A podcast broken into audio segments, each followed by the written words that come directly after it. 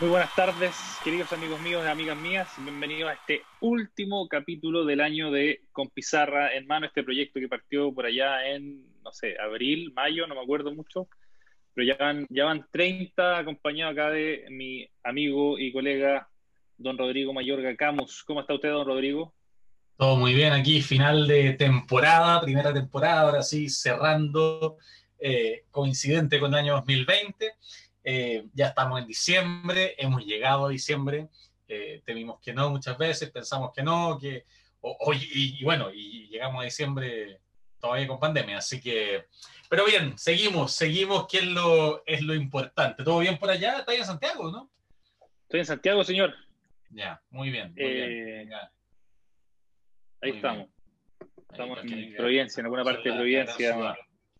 Sí, un día intenso, lleno de cosas, pero bueno, ahí estuvo una charla, así que saludar a la gente de Seminarium que nos invitaron a un conversatorio de comunidad de aprendizaje, así que feliz ahí de, participar y mañana me quedan otras charlitas más, pero todo bien. Oye, bueno, yo quiero empezar, aparte que como he estado haciendo pocas cosas, vi que estuviste publicando esta, esta semana también y, quiero partir hoy día con esta, esta columna que, eh, que la publicaste en el, en el Dínamo, ¿no? Sonó la campana, generación 2020. Sí. A propósito... Salió hace de, todo esto que está pasando. Sí, no, además que eh, a propósito, pero esto fue antes del anuncio de la fase 2, ¿no? En, yo sé que, sé que Santiago no es Chile, perdona, pero, pero igual eh, sabemos que, la cantidad de, Marca un poco la pauta, sí. Eh, no, esta la escribí, sí, la escribí antes, la escribí antes de como una semana y media atrás. desde mañana se empieza a, circular con fuerza, pero, pero claro, justo habla un poquitito, calza un poco de, habla un poco de, cómo la generación, esta generación 2020 de los cuartos medios, eh, este espacio de cuarto medio, cuando tú y yo, eh, y a todos los que están conectados, si yo les pregunto si se acordarán de su último día de clase, probablemente sí, porque es significativo, pero bueno, muchos de estos estudiantes de generación 2020 no van a tener su último día de clase, o, el, su último día de clase que lo tuvieron fue eh, por allá en marzo, o van a tener algo por ahí en algún formato Zoom, si es que el Internet lo permite. Y, y claro, y, viene a complicar un poquito más el escenario con, con todo esto que tú nombrabas al principio de, de, este regreso a fase 2. Pero no obstante que han dicho que se modificó el plan paso a paso, los colegios y las escuelas que ya están funcionando pueden seguir funcionando. Claro, eh, pero, pero cambia, un poco, el, cambia un poco el, tema de los aforos y, todo lo que estaba planificado. Entonces también es, es, complicado para las escuelas y los colegios que ya estaban, si ya es difícil eh, gestionar todo desde esta forma semipresencial, eh, ya con el cambio de los aforos viene, viene también a cambiar ciertas logísticas. Es difícil, es difícil para los estudiantes de cuarto medio, un año donde cambió la, la, prueba de transición, ahora PDT, eh, no sé, es, un año bien complicado. Así que ahí vamos a, vamos a invitar a todos los amigos que a los que quieran leerla, la vamos a enviar el link por el, por el chat para los que quieran conocer la, la columna. Súper, sí, un saludo también a todos los que nos escuchan con estudiantes de cuarto medio, a mí, estudiantes, yo este año en el colegio donde yo trabajo eh, tenían graduaciones la próxima semana, eh, cuatro graduaciones y corrieron todo para el día de hoy, se, se están graduando ahora eh, todos juntos, pero sin apoderados, sin papás, sin mamás, sin familia, sin nada, porque era eso o, o, entrar ahí a la, a la fase. Pero bueno, tenemos hartas cosas que conversar hoy día, tenemos el final de temporada, tenemos un invitado de lujo, tenemos un sorteo de libros, así que yo creo que vámonos a la actualidad. contemos, contemos, un poquitito, contemos un poquito a los amigos que están en vivo, bueno, y a los amigos que nos van a escuchar por YouTube y Spotify mañana, eh, perdieron, digamos. Hoy día es, son los que están conectados, y por eso es importante a todos los que están conectados que se queden conectados porque vamos a estar sorteando dos libros. No sé si los, tienes por ahí, Rodrigo, ¿no? No los tengo aquí a mano porque el, uno es el, tuyo, el tuyo lo tengo, pero lo tengo que poner. Acá, acá yo tengo el mío. Ah, excelente. tocó regalar uno. Muy bien. Este yo no, lo tengo a mano porque el mío no, ha salido de imprenta todavía, así que se, sale el 15 de diciembre. Pero vamos a estar sorteando dos, dos libros. Uno este, el mío, el Manual de Supervivencia, Gestión y Liderazgo Escolar de la editorial Trayecto. Y para la misma persona se va a llevar Relatos de un chileno en Nueva York, capítulo número 3. Que ya sale. También en editorial, en editorial Trayecto. Así, que eso vamos a al final, al final. Al final, así que no se desconecten. Con la, cuando estamos sacando la foto, cuando estamos sacando la foto y todas esas cosas, ahí lo Ahí hacemos el sorteo oficial. Después de la, de la canción Sila. Ya, pero vámonos entonces a la actualidad noticiosa de la semana, porque si bien diciembre viene con menos noticias, eso no significa que, eh, que dejen de pasar, y, de hecho hay algunas bien importantes. Lo anunciamos la semana pasada, que estaba saliendo la votación en esos momentos, el Congreso despachó el proyecto que prohíbe la cancelación de matrícula por no pago, esto quedó para ser proyecto ya para ser ley de la República, aprobado en la Cámara eh, de Diputados finalmente por prácticamente unanimidad, solo la abstención de la diputada Hoffman, y por lo tanto, para el año 2021 no existe la posibilidad para ningún establecimiento escolar de cancelar matrícula por no pago, por deuda, eh, ni ninguna otro tipo de causa que tenga que ver con esto. Eso ya está definido y convertido en ley. También esta semana, eh, un proyecto del que hemos venido hablando largamente, el Mineduc logró la aprobación del nuevo cálculo de eh, subvención escolar. Esto lo hemos conversado ya, esto ha sido como una de las sagas de, que hemos vivido en este, en este programa. ¿Y, eh, cómo quedó el cálculo final? ¿Cuál es, se quedó con la fórmula, acuérdate que la fórmula del Mineduc era una fórmula que para los establecimientos que volvieran hacía un cálculo distinto en, en relación a la asistencia para los eh, establecimientos que no volvieran hacia otro tipo de cálculo y en el fondo lo que se había reclamado en su momento es que el cálculo que hacía de asistencia para los establecimientos que volvían en el fondo beneficiaba en el cálculo a la subvención que estos establecimientos recibían. Entonces se criticó que era una forma de... Claro, como un incentivo eh, perverso. Un incentivo para la, para la vuelta o una... Eh, ahora, finalmente algunos, algunos parlamentarios de oposición terminaron apoyando al Mineduc eh, y a pesar de que habían hecho las indicaciones antes, de que esto se había cambiado en la Cámara, al final el Mineduc logró esta aprobación, así que estaríamos con este nuevo sistema de cálculo.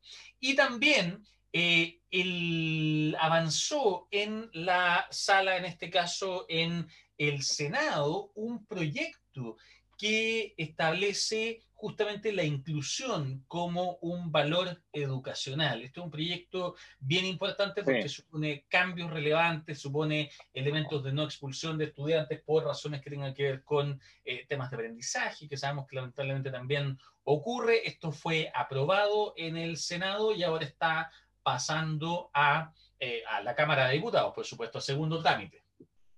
Sí, ¿no? Y, es interesante, bueno, para los que conocen el sistema particular pagado, eh, la, apuesta o las propuestas en torno a eh, inclusión son, son bien frágiles, son, son casi inexistentes en muchos casos, eh, porque no, no, digamos, no estamos supeditados a, ninguna ley que nos obligue a eso, y, es por eso que estamos en pañales en muchos sentidos. Y, y muchos de los, de los procesos de selección, de, estudiantes eh, dejan afuera efectivamente a, estudiantes que tienen eh, síndrome de edad u otro tipo de, otro tipo de, condiciones que, que las escuelas no dicen no estar preparadas.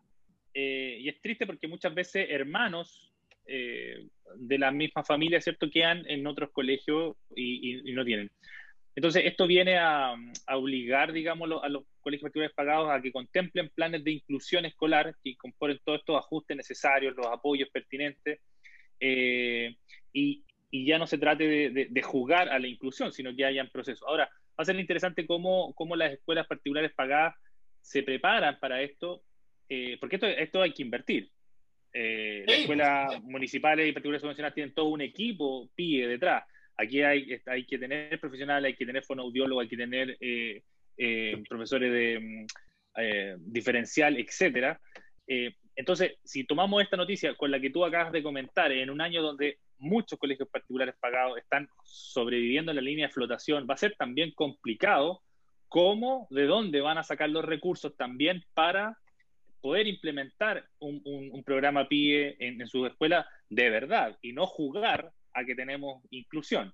Eh, porque al final del día lo que los pasa más son los niños. Entonces va a ser interesante cómo también se apoyan eh, tanto en la parte de recursos y, eh, condiciones para que esto pueda suceder, pero también cómo podemos colaborar con los colegios particulares pagados, que muchos estamos en pañales en temas de, inclusión, porque siempre ha sido un tema que lo hemos mirado como bien de lejos.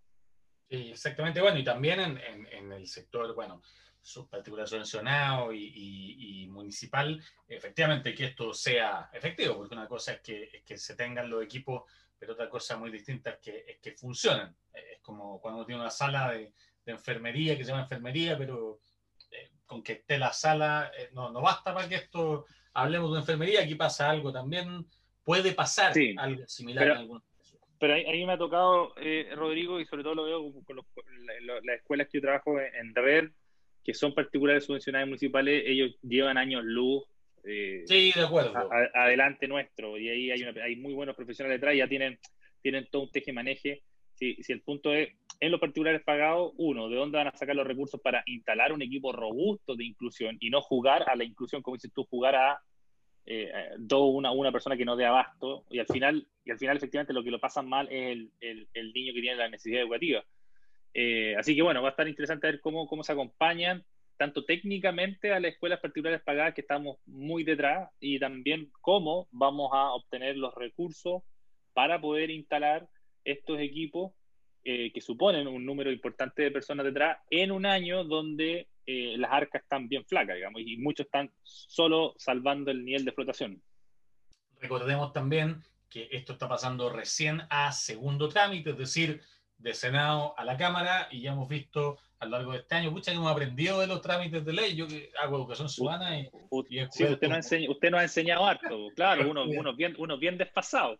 Es yo creo que estamos, pero, todavía estamos, eso. Todavía estamos peleando ese de las notas, no sé qué cosa. ¿no? ¿Te acordáis que se cayó al final? Que estuvimos, lo comentamos meses de meses y se cayó al final. Bueno, aquí lo mismo este la del, del, cálculo de subvención, que iba por un lado, ahora para el otro. Bueno, vamos a tener que ver qué pasa con este proyecto, pero hay que tenerle echado el, el ojo. Esta semana también el Mineduc lanzó una nueva plataforma para el apoyo socioemocional de niñas y niños en alianza con BHP Billington y otros privados.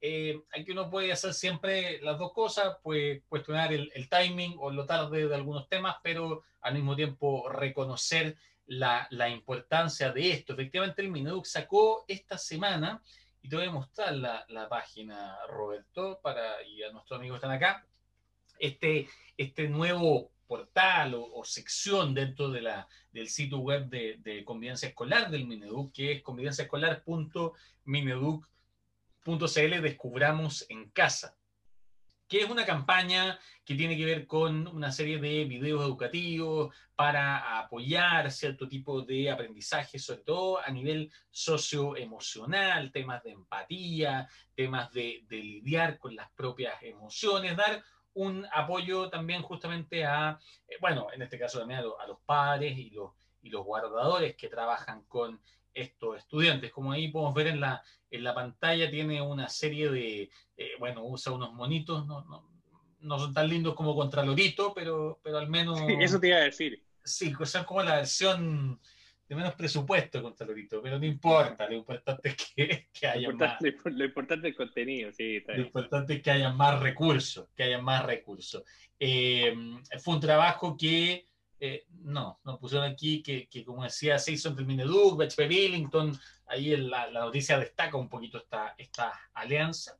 Eh, pero lo interesante efectivamente es que, sobre todo mientras avanzamos eh, a estas nuevas noticias de una segunda ola, de este próximo año híbrido, de qué es lo que va a pasar, saber muy bien o que todos sepamos muy bien dónde están estos distintos recursos que a veces van apareciendo y quedan sepultados, entre otras informaciones que, que, que son a veces más jugosas o a veces un poquitito más polémicas, eh, como son las que tienen que ver con el retorno, porque para que no perdamos nuestra tradición. Don Mario, don Mario, Aguilar, don Mario Aguilar o el señor Figueroa, vamos de, nuevo, un round nuevo. Toda la semana. yo creo que de los 30, no sé, han habido como cuatro que no tuvimos un round eh, Figueroa Aguilar, eh, no sé. Pero esta semana efectivamente eh, hubo enormes críticas al gobierno, tiene que ver con esta situación de esta fase 2. Eh, hay un chiste por ahí en, en, Twitter que decía que era una fase pi, porque era como fase 3, 1, 4, dependiendo del, eh, dependiendo de qué fuera, cómo, cómo afectaba. Lo cierto es que sabemos que en esta fase 2 eh, se mantiene la apertura de los colegios que ya habían abierto. Esto es algo que se había anunciado antes, siendo justo en el, en el tema de la fase 2.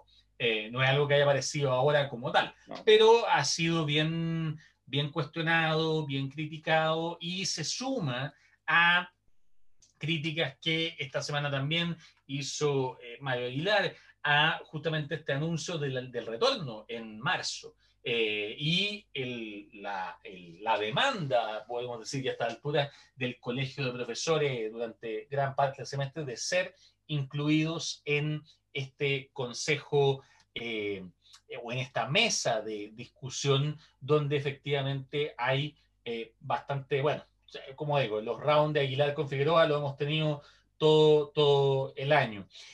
ahora, lo cierto es que también bien importante, en este momento exacto eh, el gremio de profesores está votando por el sucesor de Mario Aguilar. Eh, esta es una votación que corría hoy día, como decía esta noticia, desde la... Si que no estoy yo desfasado de día, bueno, esto lo, lo grabamos para después, no importa, pero debería estamos terminando, no, no si, si no me equivoco, hoy día, hoy día. Eh, sí, hoy día 9, hoy día era 9, miércoles 9. Sí, sí, por eso, que el tiempo es relativo en, estos en esta época de, pandemia. Oye, pero, pero y nadie ha salido, ya que está de moda el tema de, de los fraudes electorales, no, no, no, han dicho que hay, no, que hay fraude, no vamos a salir con eso. No sé, Como para darle un... Para darle color, decís tú, para darle más, claro, para darle, algo más. No sé, tiene el sistema, este famoso sistema de voting que, que ha sido bien, ha tenido algunos casos bien, bien complejos. Si no me equivoco, este fue el que usó en su momento Ciudadanos en unas elecciones internas que fueron bien complejas, que se cuestionó, que habían, eh, este lo usó también la Municipalidad de Las Condes en una, en una consulta popular sobre una laguna. Vamos a ver qué pasa. Tú sabes que esto depende mucho también de, lo, de los resultados. Eh, a menos de que sea, a menos de que sea Trump, eh, la gente igual como que asume sus derrotas, pero, pero vamos a ver. Lo cierto es que mañana deberíamos tener eh, a una nueva dirigencia en el colegio de profesores. Estuvimos hablando algo de esto con Sebastián Enrique la semana pasada. Sabemos que esto es mucho más complejo que la dirigencia, pero le va a tocar a quien, a quien asuma el cargo, eh, al sucesor o sucesora de Aguilar, le va a tocar justamente liderar estas conversaciones o estos conflictos con el Mineduc. Así que ahí estamos. Eh, no podíamos tener un capítulo final de temporada sin un último round entre estos dos. Eh, sí, oye, y, bueno, como para ir cerrando esto, de los rounds, eh, efectivamente, ahora yo, incluso si fuese invitado mañana la nueva directiva o el señor Mario Aguilar, eh, ¿cómo avanzaría esa mesa? No, lo sé. Lo que sí sé es que yo creo que estamos contra el tiempo, estamos contra el tiempo, Rodrigo, para, para todos los educadores, para todos los directivos, porque estamos ya a 9 de diciembre, la mayoría de los procesos escolares, ¿cierto? La mayoría de todos los profesores trabajan eh, finalización de diciembre, para algunos, algunos días de, enero, y ya hay que estar mirando ya tres posibles escenarios. Un escenario el híbrido, que ya hemos dicho, cómo se van a organizar la escuela, van a hacer doble turno, eh, cómo van a organizar las salas, van a hacer semanas distintas. Eh, en, la nueva ola que ya se, que ya está, lo han dicho la autoridad, tú sabes cuando las autoridades dicen que al parecer va a venir una nueva ola, es que va a venir, y obviamente está claro. Está claro, Entonces, no los más precavidos que No, es, no, es, no es desquiciado pensar que quizás marzo lo partamos confinado. ¿Cómo vamos a partir marzo confinado? Vamos a seguir haciendo el sistema sincrónico y asincrónico con el resultado, con qué modificaciones. Si hay modificaciones, estamos preparando, generando las condiciones al interior de las escuelas para preparar a nuestros profesores o no. Entonces, es altamente desgastante para los equipos directivos, para los profesores, porque tenemos muy poco tiempo. Eh, voy a, estoy terminando una columna que me pidieron escribir que habla de eso, que estamos contra el tiempo. Eh, quedan muy pocas semanas y hay que preparar por lo menos tres escenarios, Rodrigo. Eh, confinamiento mixto, confinamiento total, eh, si hay semipresencialidad o no, y, no hay tiempo. Y mientras siguen estas peleas medias binarias de repente, eh, qué va a pasar con la conectividad en aquellos lugares que ya aprendimos que la conectividad no llega y que no tenemos los instrumentos. Eso eh, se están facilitando las estructuras para que esas comunidades tengan los, los insumos necesarios o no. Insisto, a sabiendas de que ya la autoridad está viviendo una nueva ola. Entonces, yo creo que estamos contra el tiempo. Eh, estamos recién terminando un año, pero, pero paralelamente estamos reorganizando uno nuevo y planificando uno nuevo en cosas de tres semanas.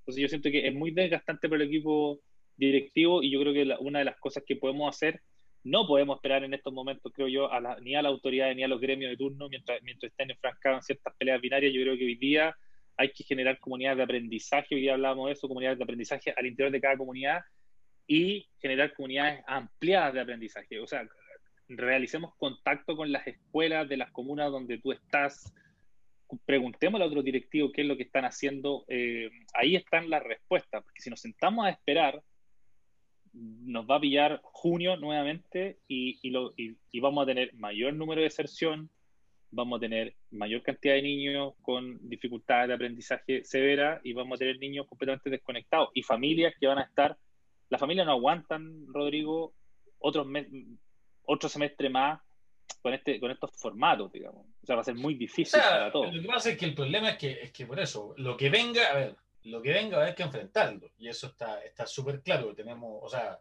al final del día el, el, es el problema con una pandemia. Que no... Ahora, sumando todo lo que tú, tú has planteado ahí, yo quiero agregar lo último, que es también eh, demandar o solicitar o y votar a nuestros representantes, sean gremiales, sean ciudadanos, sean lo que sea, para efecto de hacerse cargo de estas cosas, porque sabemos que estas peleas nosotros nos reímos un poco y hacemos un poco de chiste, pero en la práctica ponemos un serio. Pero en teoría son ellos, son ellos los que tendrían que estar buscando soluciones. son, son, peleas que por algo están en la prensa, se comen espacio, se, se, en el fondo se comen recursos, se comen tiempo, y si bien tienen algunos temas que son importantes, eh, es también necesario poner arriba de la mesa estos otros temas que al final del día impactan directamente también a la, a la población. Si entra un discurso de apolítico, ni, ni mucho menos, pero tenerlo siempre presente. Oye, y solo para eh, cerrar esta parte de las noticias, y porque tiene que ver directamente con nuestro invitado el día de hoy, contar que esta semana el Global Teacher Prize Mundial eh, le entregó a Ranjit Singh Disale, espero haberlo dicho bien, profesor de la India, el premio al Global Teacher eh, Mundial como el mejor docente del mundo. Que vendría siendo, como, vendría siendo como el Nobel de la educación. Una, exactamente. es menor el premio, es un millón de dólares, creo, tengo entendido el premio. menor, y le entregó, y le entregó la mitad del premio al resto de los finalistas. Eh, este es un premio de muchos, muchos ganadores y muchas ganadoras han entregado el dinero a, o para financiar sus proyectos educativos, distintas cosas, y efectivamente esta semana se lo ganó este profesor indio. Y la semana pasada tuvimos también el resultado en Chile, lo comentamos, y tiene que ver justamente con el invitado del día de hoy. ¿Lo hace pasar tú? ¿Lo hago pasar yo? Hágalo pasar usted. Usted, usted se estaba presentando a don Manuel. Yo sé que estudiaron juntos. Le hicimos, yo le hice casa al hermano chico Manuel. A Pedro. Ahí estamos, déjenme ver. Ahí estamos, ahí está, don Manuel. Calcani, profesor de Historia, Geografía y Ciencias Sociales del Instituto Nacional, ganador del Global Teacher Prize Chile año 2020, que nos acompaña en este último capítulo de Con Pizarra Hermano de esta temporada 2020. Bienvenido, Manuel. Buenas, muchachos, ¿cómo están? ¿Qué tal? Hola Manuel, un gusto. ¿Cómo andamos? Todo bien, muy pues. bien. Como, como diciembre estamos, pero, pero bien. con lo justo, estamos llegando, estamos llegando con, con, con lo justo. Oye, Manuel, bueno, darte. Exactamente. Oye, Manuel, bueno, darte la, la, bienvenida. El otro día tuvimos la oportunidad de, de, estuvimos justo en un conversatorio que lo organizaba Educación 2020 con, la UNICEF, ahí estuvimos conversando con, con Manuel. Y bueno, Manuel, primero, eh, esta pregunta que se la hacemos a todos los invitados y, partimos con esta pregunta que es bien general, pero creo que, sirve como para, para poner un, un de, la conversación. ¿Cómo has visto tú, y tú que profesor y, y, sobre todo en el liceo eh, donde tú trabajas eh, emblemático, ¿cómo, ¿cómo, has visto tú este año en, en, en particular la educación en, nuestro país? ¿Cómo, ¿Cómo, has visto tú que, se, que han estado los apoyos, la discusión? Eh, ¿Han existido no apoyos? ¿Cómo, lo ves tú desde, desde tu realidad como profesor? Eh, Mira, para ser franco, ha sido un año bien difícil en realidad, em, pero nosotros ya venimos curtidos con años difíciles, así que eh, creo yo que ha tenido también sus cosas positivas, aunque suene extraño, después podemos indagar un poco más en eso. Pero lo cierto es que en términos pedagógicos el primer semestre fue prácticamente un semestre medio perdido, o sea, dependía netamente de la motivación de los estudiantes, de las estudiantes, si es que si es que aprendían o no. Nosotros como profes seguimos trabajando, seguimos haciendo nuestros materiales, subiéndolos, retroalimentando, pero sin ningún tipo de certeza de, que íbamos a tener un número mínimo de, gente, de que iba a haber participación como masiva. Entonces fue un poco así como esperar a ver qué iba a pasar, como ir, ir como viendo cómo avanzaba la cosa, mucha incertidumbre y bueno, se develó un, un problema grande, ¿cierto? Que nos dimos cuenta como, como comunidad que teníamos muchos más problemas materiales y de acceso a Internet de los, de los que pensábamos. Eso fue algo súper eh, evidente, ¿cierto? Con, con, todo el tema de la pandemia. Muchas familias que estaban ahí muy con lo justo, muy encerrados, con, con muy poco espacio eh, propio, eh, con temas de horario, topes como de, de gente haciendo las mismas cosas al mismo tiempo. Entonces, fue muy difícil el primer semestre y, cuando empezamos a ver que la cosa avanzaba, ya nos empezamos a poner las pilas, un poco a intentar adecuarnos. Nosotros como departamento de historia siempre hemos tenido como hambre de, de actualización, de, no sé, estar haciendo cosas distintas, tener una página web. Ahí empezamos de poquito a subir clases para que por lo menos los chiquillos que quisieran pudieran acceder a ellas. Y después también campañas simultáneamente para conseguir chips de internet, computadores usados, ¿cierto? Donaciones, cosas así. Y de a poquito fuimos aumentando un poco la, la cobertura. La municipalidad igual se puso con algunos chips también de, de conexión a internet. Pero fue súper lento, la verdad. O sea, segundo semestre recién empezamos como con clases ya más periódicas y, y todavía con, con ausencias importantes, así como, no sé, 35 estudiantes de los 40 o 45 por sala. Entonces ha sido un año muy difícil y ahora con que estamos cerrando, literalmente tenemos que andar persiguiendo los estudiantes, ver cada caso, ver si que van a estar en condiciones o no de entregar, si tienen conexión o no. Entonces ha sido muy desgastante en ese sentido y esto sin considerar como todo el tema afectivo, ¿cierto? Que, mm. es como el, gran tema, pienso yo, de, de este año. Manuel, y, deslizaste un poco en el, mientras hacía esa, esa pregunta como de los, no sé si hablar de las oportunidades, pero la, la, forma en que se puede enfrentar esto, lo que uno quizás puede encontrar al momento de enfrentar estos, estos desafíos. Y, y también un poco, acabas de recibir un premio que de alguna manera eh, eh, premia la innovación, premia la educación, distintas formas de, de educar. Eh, cuéntanos un poquito de, esa, de esas oportunidades que, que, aparecen en el camino también eh, y que uno, eh, abriendo los ojos, de repente las puede, las puede pillar. Sí. Eh, bueno, lo primero, como les partí diciendo, nosotros el, el, año 2018, ¿cierto? Y 2019 fueron años muy difíciles en términos como de problemas de convivencia interna, temas de violencia, como súper explícita, ¿cierto? Literalmente carabineros al, interior del liceo, como que hubo muchos elementos externos y, y, muy drásticos, ¿cierto? Que nos marcaron como comunidad y ahí estaba todo el mundo medio nervioso, ¿cierto? Como que el tema eh, de aprendizaje pasó a tercer plano, ¿cierto? Entonces, aunque parezca extraño, ¿cierto? Como que este año fue un año muy, muy calmado en ese sentido. Hubo otros problemas, no digo que no lo haya habido, ¿cierto? Pero pero hubo otro tipo de problemas.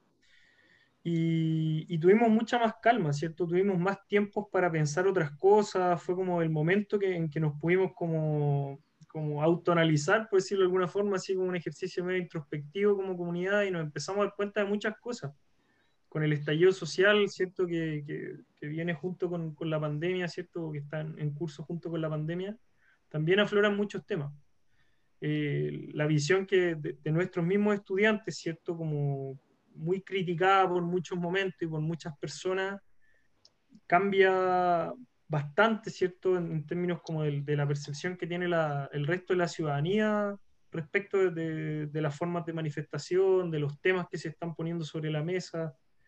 Entonces como que no, nos cayeron muchas tejas juntas, por decirlo de alguna forma, y, y nos empezamos a proponer como abrir espacios de, de discusión, de reflexión, que, con gente que, que, antes estaba cada uno en la suya intentando apagar sus propios incendios. Entonces, como que se podría decir que se formaron como nuevos espacios de comunidad en el liceo que, que han funcionado súper bien y que yo creo que, que, se van a quedar. Por ejemplo, yo estoy participando dentro de una comisión de educación emocional. Eh, me invitaron justamente como por el tema del, del, cine, del audiovisual, porque necesitaban como en este contexto tener eh, herramientas para poder divulgar información, ¿cierto? Para poder, no sé, poder hacer distintas actividades. Y la verdad es que hemos estado haciendo muchas cosas distintas y muy entretenidas, o sea, como charlas de todo tipo. Hoy día, por ejemplo, una charla en el colegio que era como sobre la música de las emociones. Después, el día viernes, ¿cierto? Tenemos otra charla que es como sobre el cine y las emociones. Como que a poquito nos hemos estado metiendo como en todo este tema que, que pienso que, que, es muy importante y que refleja gran parte de las problemáticas profundas del Instituto Nacional hoy por hoy. Y recién nos estamos pudiendo dar como el, el lujo, por decirlo así, de, de, parar y pensar. Hacer la pausa. Oye, Manuel, te quiero llevar a, a, a dos preguntas. Hay una que ya tenemos algunas preguntas que están llegando al, al chat. Eh, pero primero preguntarte por el premio. Nos, nos hablaba mucho, oye, qué bueno que va a estar Manuel, preguntemos un poco, no todos los días tenemos un, un Global Teacher Prize acá con, con, nosotros. Primero preguntarte cómo fue esto de la postulación, te postulaste tú, te postularon tus alumnos, tus colegas, eh, ¿qué, qué, qué, cómo te enteraste de esto y, y, cómo fuiste viviendo el proceso. Lo escuchaste con pizarra en mano, porque nadie lo promocionaba. Claro. Una yo, yo quise postular a Rodrigo, Rodrigo a mí, pero no, no, no avanzamos. Sí, eh, bueno, yo soy parte de un, de un proyecto de la Cineteca que se llama Escuela al Cine, que lo recomiendo si es que hay aquí docentes escuchando, si es que les gusta el cine. Es un proyecto maravilloso de la Cineteca que te entrega como una capacitación básica para poder manejar como herramientas del lenguaje audiovisual, poder hacer actividades, armar cineclubes en los colegios. Yo me metí el 2015 ahí y, y nada, constantemente estoy participando, yendo a las actividades que ellos hacen. Hay como una comunidad, entonces estamos todo el rato haciendo invitaciones, participando cada uno en las la de los demás colegas. Entonces, de a poquito como que se ha ido armando como un mundito así de, de profes que cada uno desde su disciplina eh, están ahí intentando como, claro, como, como llevar el, el, cine a las aulas, ¿cierto? Como desde una perspectiva igual como ligada a los contenidos y las habilidades, pero también desde una perspectiva como, como súper vinculada al, al, arte, ¿cierto? Como, como al cine propiamente tal. Ellos me postularon. Ellos me postularon este año, la verdad es que nosotros frente a todas estas adversidades hemos estado muy activos, yo diría que casi que más activos que nunca. Partimos haciendo como muchos talleres, eh, partimos creando nosotros, hicimos, por ejemplo, experimentamos mucho con stop motion, ¿cierto? Después hicimos podcast discutiendo sobre películas que proponían los mismos estudiantes. Empezamos a invitar profes, exalumnos, gente así como de distintos lugares del colegio que, venía a hablar de sus películas, a comentar como sus experiencias, sus memorias vinculadas al cine. Y la cosa empezó a agarrar vuelo, empezamos a, compartir estas cosas con el resto de la comunidad de Escuela del Cine. Y ahí ellos me, me postulan, ¿cierto? Y, y, la verdad es que yo no, no entendía mucho cómo funcionaba no, no sabía, incluso, para ser franco, ¿cierto? Habla bastante mal de mí, pero no conocía mucho el Bucar, no cachaba como el, la magnitud del, como del, de este espacio que, y como la gran cantidad de aportes que están haciendo en distintas áreas. Y al principio partí como un poco medio gas, como que no cachaba mucho de qué se trataba. No sabía si yo mismo me iba a tener que empezar a hacer como campaña a mí mismo, así como sacarme fotos en redes sociales como que no estaba muy para esa, ¿cierto? Pero me empecé a dar cuenta que era un, eh, un premio como que más que premiar a una persona, intentaba como eh, levantar un poco la moral de, de, los docentes y las docentes del, país, del país, así como eh, resaltar el, el, rol de los profesores y las profesoras en Chile. Tiene un rol como súper colectivo, y además súper técnico, ¿cierto? Como que hay un jurado súper, eh, como con personas de, varias universidades, está metida la UNESCO, entonces tiene una, misión, una visión como súper amplia que me fue como entusiasmando y ahí como que dije, ya voy a ver qué pasa, ¿cierto? Voy a ver cómo, cómo me va con la postulación. Y la postulación, la verdad, era, era bastante trabajo, o sea, era como casi que postular a un fondo, porque tenéis que responder preguntas, tenéis que mandar entrevistas, te, te graban, o sea, tenéis que mandar clases grabadas, mucha evidencia, era como casi que un portafolio 2.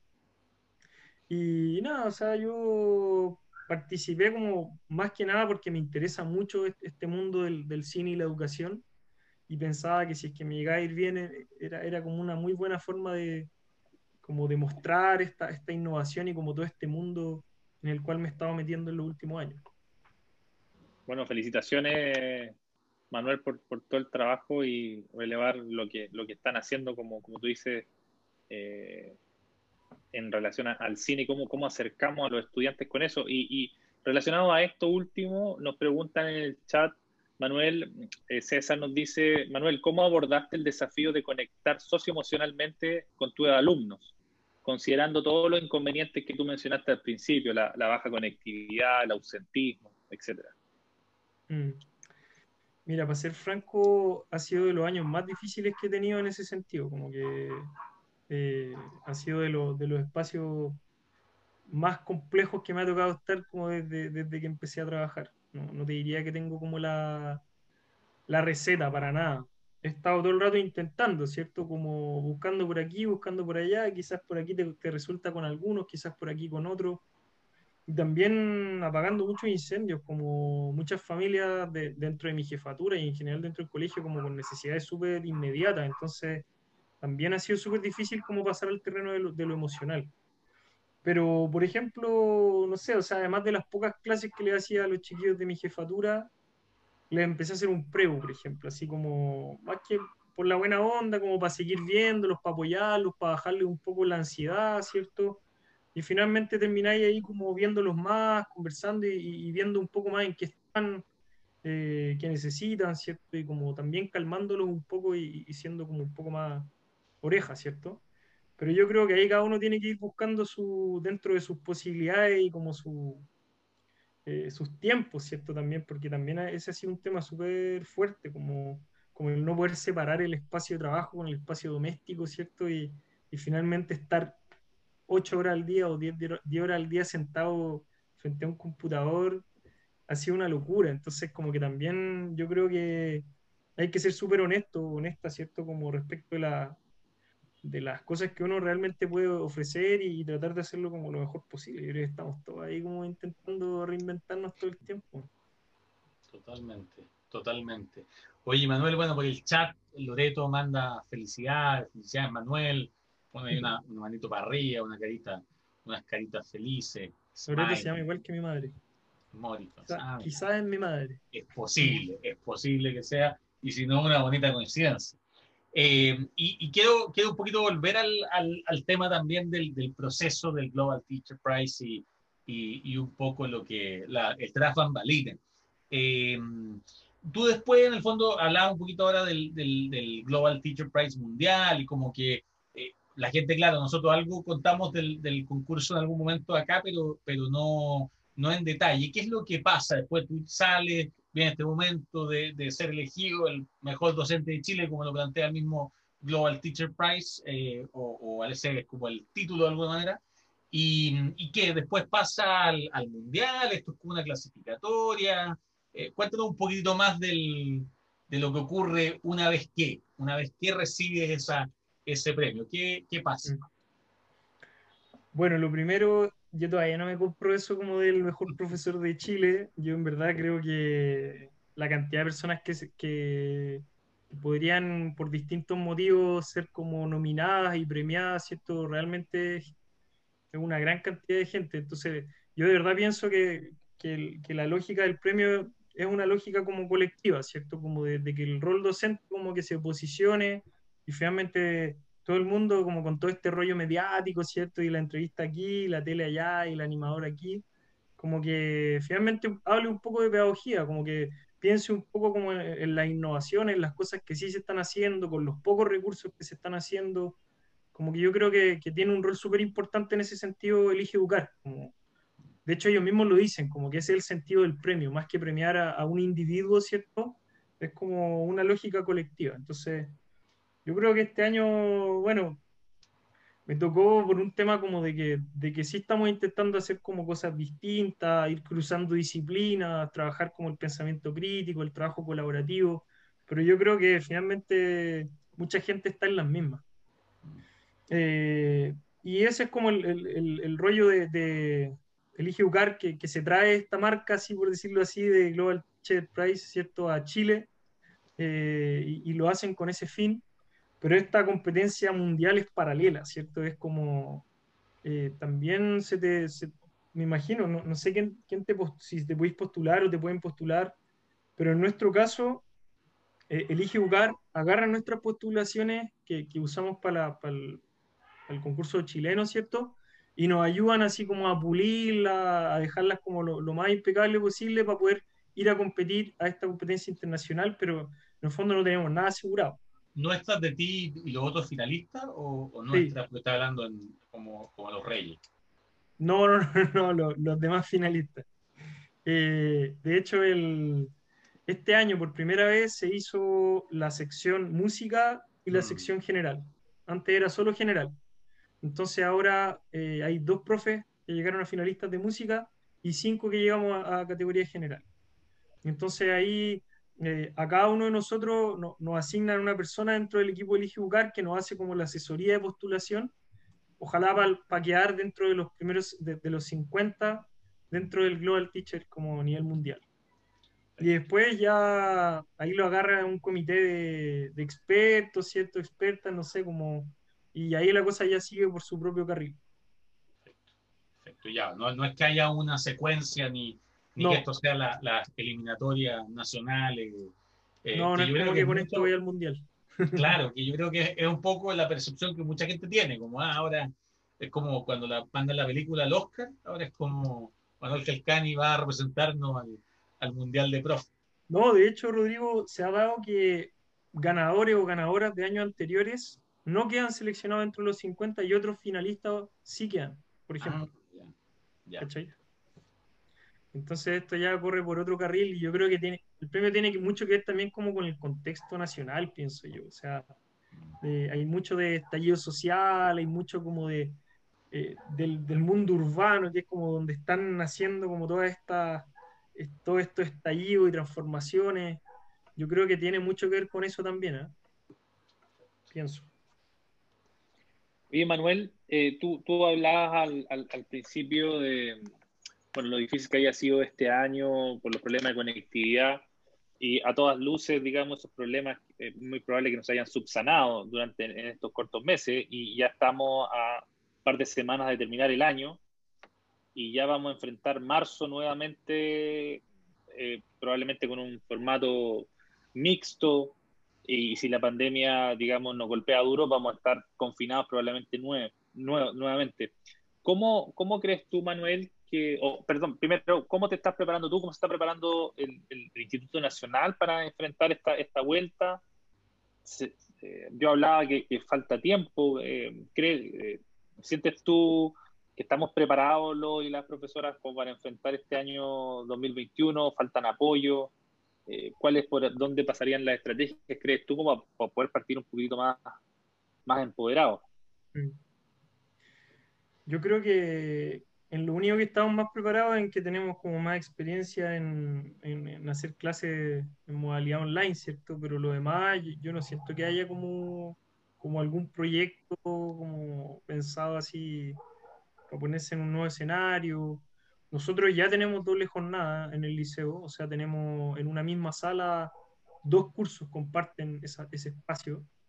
Entonces imagínate, tendríamos que dividir los cursos en cuatro, ir algunos días sí, algunos no entonces es súper difícil como que en el espacio que tenemos podamos implementar como las clases de forma normal o, semipresencial o como que yo en verdad pienso que la única forma de que el instituto con 45 estudiantes por sala eh, con, los escasos recursos que recibimos de la municipalidad para todos estos efectos, ¿cierto? Yo veo que la única opción real es que ya la vacuna se masifique y, y las cosas se calmen.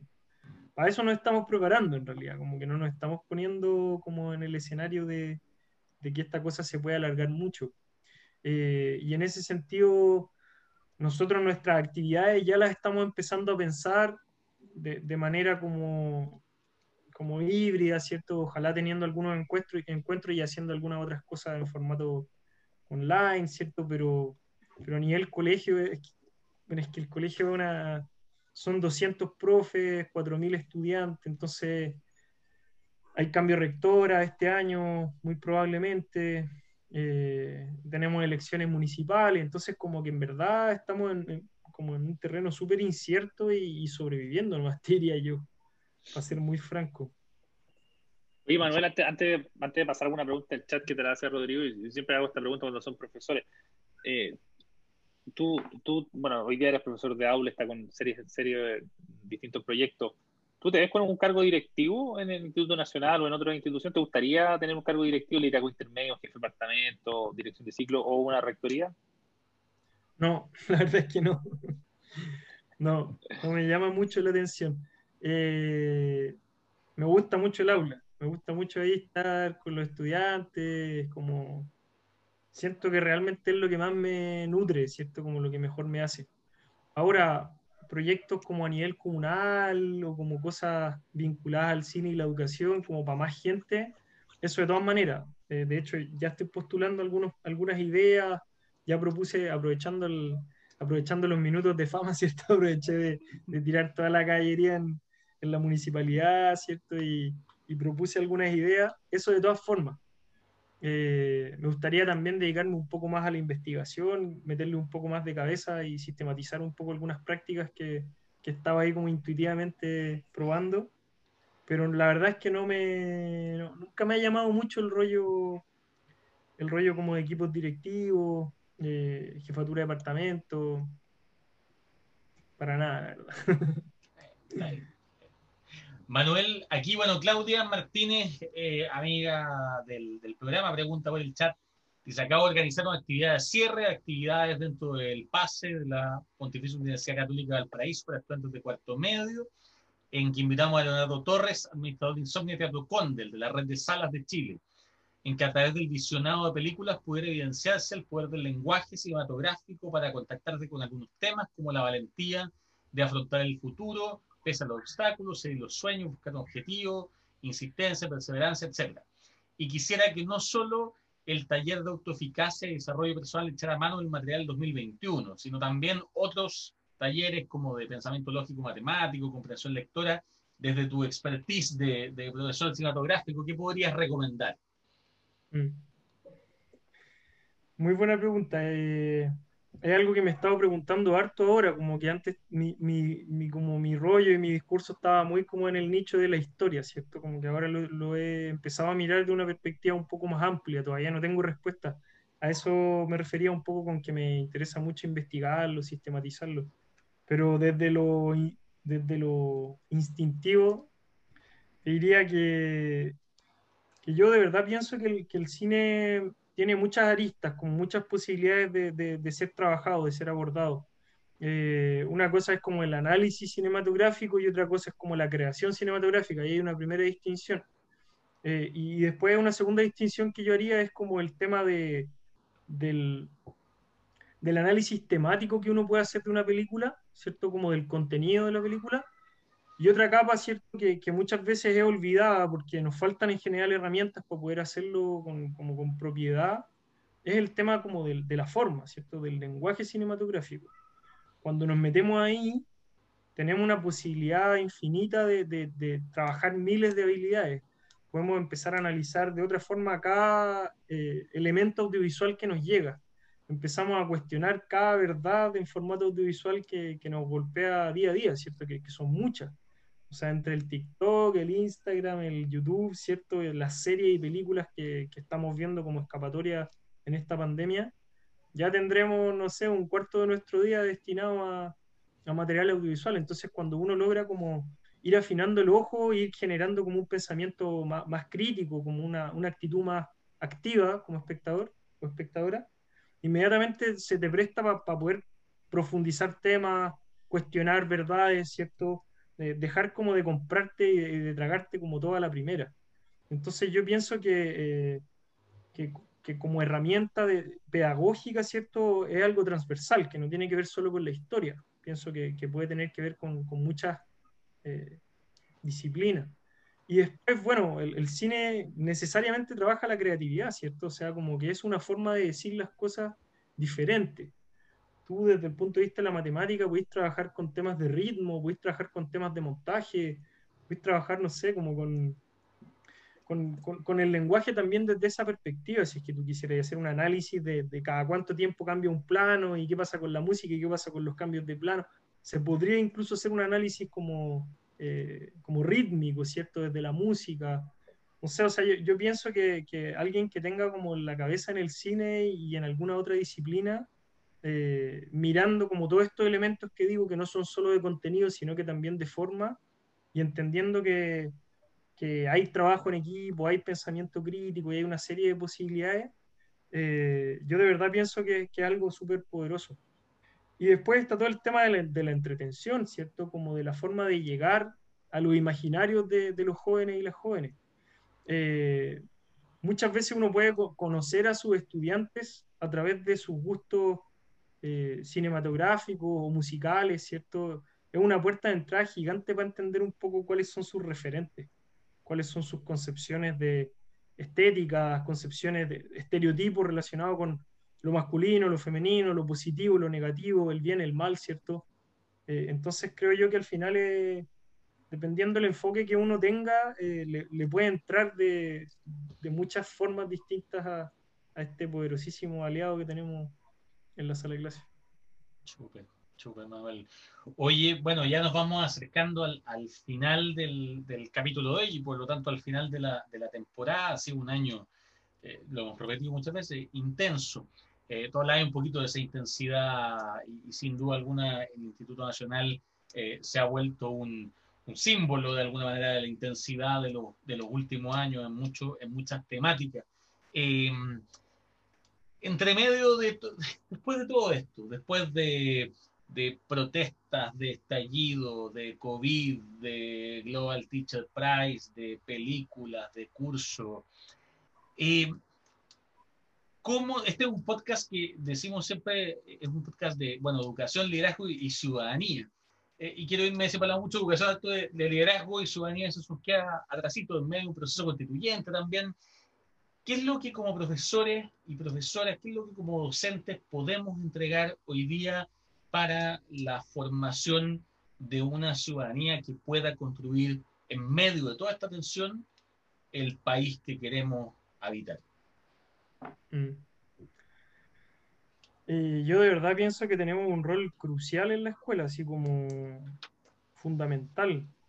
Pienso que que tenemos que ser como catalizadores, así como ponernos el overall, ¿cierto? Y, empezar a, agarrar como toda esta información, como todas estas cosas que han estado pasando y, y, transformarla en, como en energía eh, positiva, por decirlo así, ¿cierto? Como en, en, en cosas, en cosas buenas, ojalá en, incentivar la participación de los chiquillos las chiquillas, ¿cierto? En cada uno de los espacios en que ellos se quieran mover pienso que en ese sentido, como hablando de la, eh, de la asignatura, ¿cierto? Formación ciudadana, que hoy día es obligatoria para tercero y cuarto medio, pero, pero en general, ¿cierto? Como, docentes, eh, es una oportunidad gigantesca que tenemos de, de, de, decirle a nuestros estudiantes y a nuestros estudiantes como, da lo mismo dónde, ¿cierto? Da lo mismo con quién, pero elige el lugar donde queráis como sumar. O sea, eh, si te gusta el fútbol, si te gusta, no sé, el arte, si te gusta la astronomía, como que métete desde ahí, pero es el momento como, está como el terreno muy fértil, ¿cierto? Para, para propuestas, para nuevas formas de relación, para nuevas iniciativas. Entonces yo de verdad creo que tenemos que ser súper como enfáticos en, en, en, el momento histórico que estamos viviendo, porque no sé cuándo volvamos a tener como un, un momento así, ¿cierto? Como como de tantas oportunidades, de tantas transformaciones. eh, de tanta información y tanta gente con ganas de hacer cosas. A mí me pasó que mis estudiantes eh, pasaban de ser capucha o desentenderse de la política, de la participación, y ahora yo los veo como, los veo motivados, los veo como que por primera vez fueron a votar y estaban emocionados de haber ido a votar.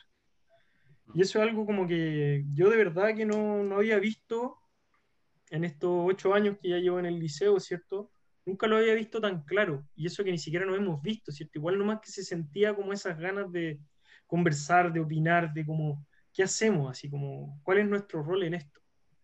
Y, este, y este como, para cerrar así, este, esta falsa idea de que los estudiantes, mientras no puedan votar, ¿cierto? Van a ser espectadores pasivos de, de la realidad, quedó más demostrada, o sea, imposiblemente mejor demostrada que era falsa, ¿cierto? Entonces, al final es como yo creo, cada uno desde su espacio, cada uno desde su interés y desde su eh, como espacios de sentido así, ver cómo aporta, creo yo. Y ahí los profes tenemos que empujar el carro de la mejor manera que, que se pueda, pienso. Totalmente, totalmente de acuerdo, Manuel, y, y gracias también por empujar el carro. Y gracias también por algo que, que, dijiste hace un rato y que yo comparto mucho y lo hemos hablado en otros momentos del, del, del programa cuando hablábamos del, del, Global Teacher, de que en el fondo no perder de vista esta noción de lo, de lo colectivo, incluso en momentos, eh, incluso en temas que podrían sentirse tan propios e individuales como puede ser un premio, eh, no que este lo sea, pero digo en general, como la noción misma del premio, no perder de vista esa, esa noción de la, de la colectividad, porque, porque algo que yo creo que vamos a necesitar, que necesitamos con, con urgencia y que vamos a seguir necesitando y vamos a tener que ir construyendo. Así que Manuel, darte las gracias nuevamente. No sé qué le pasó a, a Roberto, si desapareció. Estoy escuchando, eh, estoy escuchando. Ah, está ahí, ya, ya. Yo, yo me asusté, pensé que le habían venido, como está usted en Santiago, pensé que le habían venido a tocar la puerta, a limpiar la pieza. Un puertonazo, dijo usted. No, no sé, porque usted, como usted es metálica, pues nos perdía. No, mi auto, mi auto es muy penca para que me lo roben, así que no, no hay problema. Vamos nomás. Ya, así que eso. No, Manuel, darte las gracias nuevamente por acompañarnos el día, el día de hoy en este capítulo de final de temporada de Con Pizarra en Mano y quién mejor que Manuel Calcani para acompañarnos en este, en este espacio. Un gusto, chiquillos, la verdad, también felicitarlos por el, por el espacio, 30 capítulos de, discusión, de reflexión, de compartir iniciativas, lo encuentro espectacular. Vamos a tener que poner las pilas con, con los capítulos anteriores, para ser franco, pero por lo menos quedé con todo el entusiasmo y obviamente que lo voy a ir a andar recomendando vez que pueda. Excelente. Excelente. Muchas gracias. Oye, y bueno, aquí con Manuel presente lancemos los libros, pues, don Rodrigo. Ya, pues vamos al, al sorteo. Mire, ¿Se roble tambores? Revuelve tambores, eso, Manuel, por favor. Esto lo vamos a hacer de una forma eh, fácil y sencilla, que en este momento hay 27, 27. personas conectadas, eh, de los cuales están en orden alfabético, salvo nosotros tres, porque aparecemos sí. arriba en la, en la lista. Entonces, yo voy a hacer algo tan simple como tirar al azar un número del 4. Ah, se fue alguien, mira. Desapareció un 26. Eh, del 4 al 26 y enumero la lista y la persona que tiene el número ya, se lo lleva. Oye, parece? Y el, que sale, y el que sale se lleva los dos libros, así es, ¿no? Sí, el que sale el, el número se lo lleva. Así que, y si alguien no. se cae mientras estamos tirando esto, pierde. Aquí tiene que estar presente. ¿ya? El no. mío luego sale de, de, prensa el 15. Usted les puede leer un, un extracto ahí. Ya, nos fuimos. Vamos. Cinco. Cinco. Cinco. Tenemos entonces, el número cinco es Rodrigo Mayorga 1, Roberto Bravo 2, Manuel Calcani 3, Alejandra Polanco 4 y Bernie Andrews 5.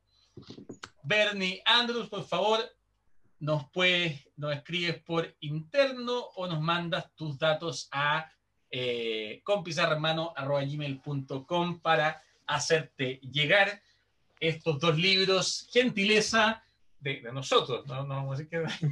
No.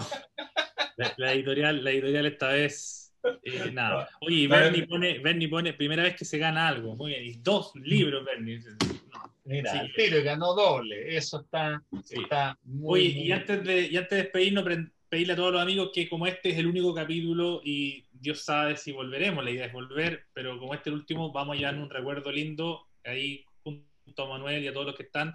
Les pedimos que a todos los que puedan prendan sus cámaras para tomarnos la última fotografía de, de rigor de este último capítulo del año 2019 y Dios sabe lo que pasará el 2021.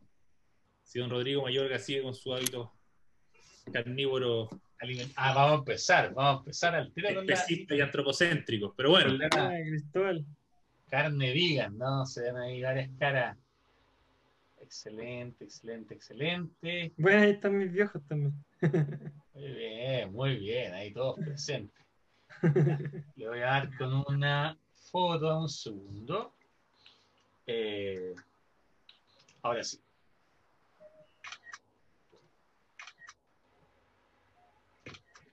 Muy bien, muy, muy bien, porque si la foto después se nos va.